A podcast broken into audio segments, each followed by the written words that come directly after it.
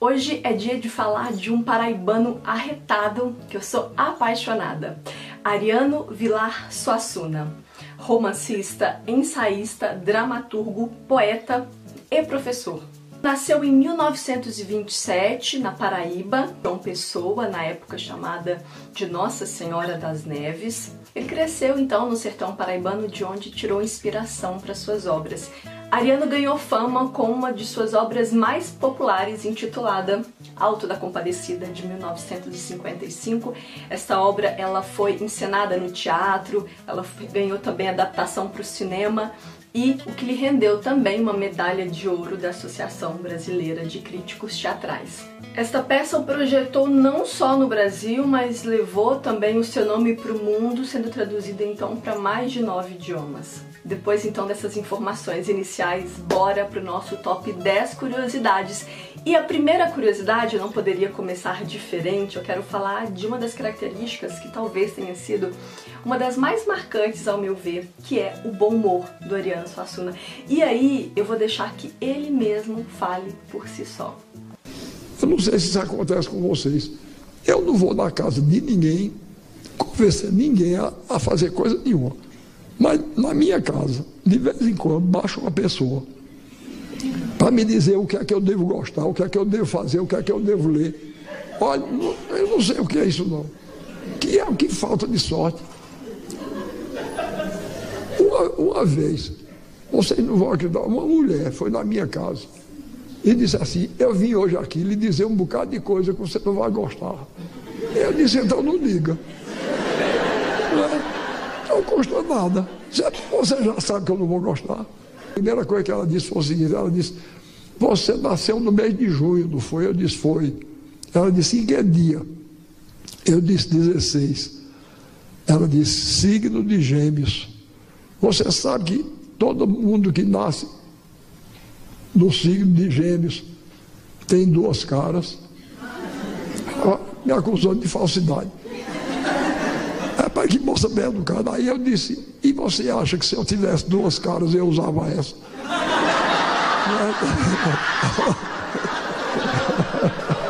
Acho que não precisa acrescentar mais nada, não é mesmo? Vamos então para a segunda curiosidade. O Ariano escrevia todas as suas obras à mão.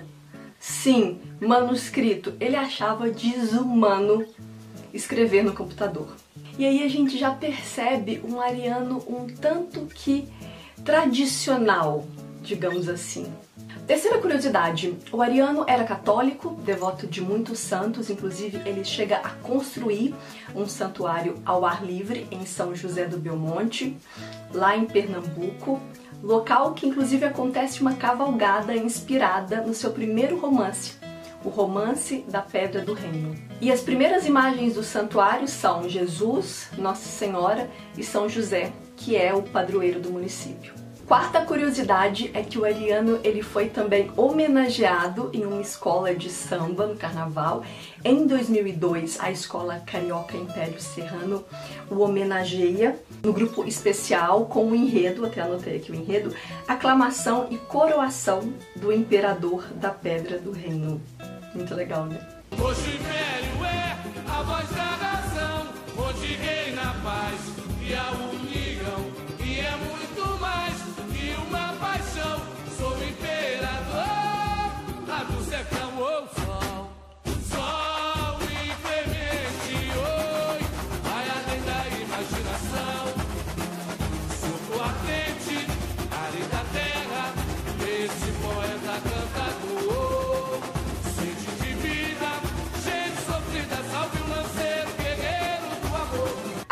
curiosidade, ela é bem interessante porque eu assisto muitas entrevistas do Ariano no YouTube, inclusive recomendo, são doses cavalares de humor.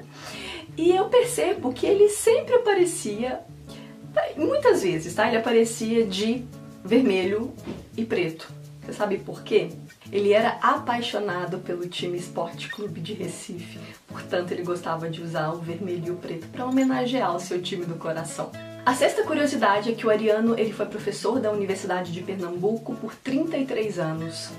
Mas ele não consegue ficar longe dos seus alunos. Ele recebe então o título de professor emérito, que é um título que a própria universidade concede a um professor que já atingiu um nível bastante alto, digamos assim, é, no auge da sua profissão e na sua contribuição para a educação. E com esse título ele passa a dar então o que eles chamavam de aula espetáculo.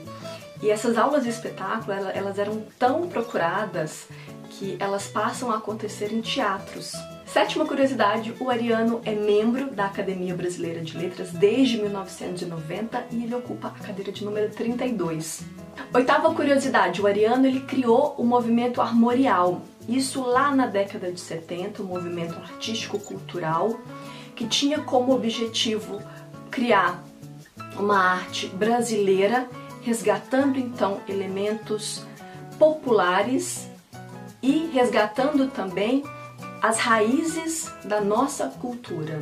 E isso é muito forte para o Ariano. O Ariano ele era apaixonado pelo Brasil, pela sua cultura e ele visava resgatar isso. E esse movimento ele foi gigantesco e ele abrangeu assim música, dança, teatro, arquitetura e tantas outras formas de arte. A literatura de cordel, por exemplo, ela foi importantíssima para consolidar o movimento armorial. Nona curiosidade, o Ariano nunca saiu do Brasil. Na verdade, ele tinha um verdadeiro horror a viajar de avião e ele amava muito o seu país. Por isso, ele nunca saiu daqui. Então, vai muita gente me, me, na minha casa me converter. E tem uns adeptos, porque o avionismo, hoje eu chamo assim, porque está se tornando uma verdadeira fé. O avionismo. Tem muita gente que vai me converter, sabe que eu não gosto de avião, vai me converter ao avionismo. Um dia eu ia fazer uma viagem do Recife para Salvador e eu ia de carro. Aí lá foi um, adepto do avionismo, foi lá na minha casa, mas eu soube, repare, que inconveniente, ele tem nada com isso, né? Eu soube que você vai daqui para a Bahia de carro e vou. Você sabe que hoje, estatisticamente está provado que dá mais desastre de carro do que. É para que me agorando, não é? Dá mais desastre de carro do que de avião. Eu disse: olha, eu vou dizer uma coisa a você. De Israel, primeiro-ministro inglês da Rainha Vitória, de Israel foi um dos homens mais inteligentes da época dele. E ele dizia que tem três tipos de mentira: a mentira comum, a mentira deslavada e a estatística. Eu que era a mais grave de todos, não é? Aí eu digo, você, você começa com enrolada.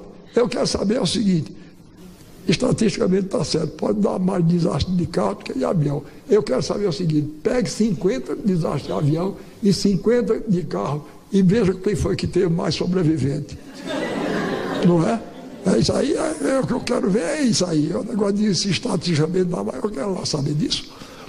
Pois bem, aí ele disse, aí não ficou satisfeito, não, disse, mas rapaz, você vai aí no carro, nessas estradas, o carro cai num buraco, você é capaz de morrer.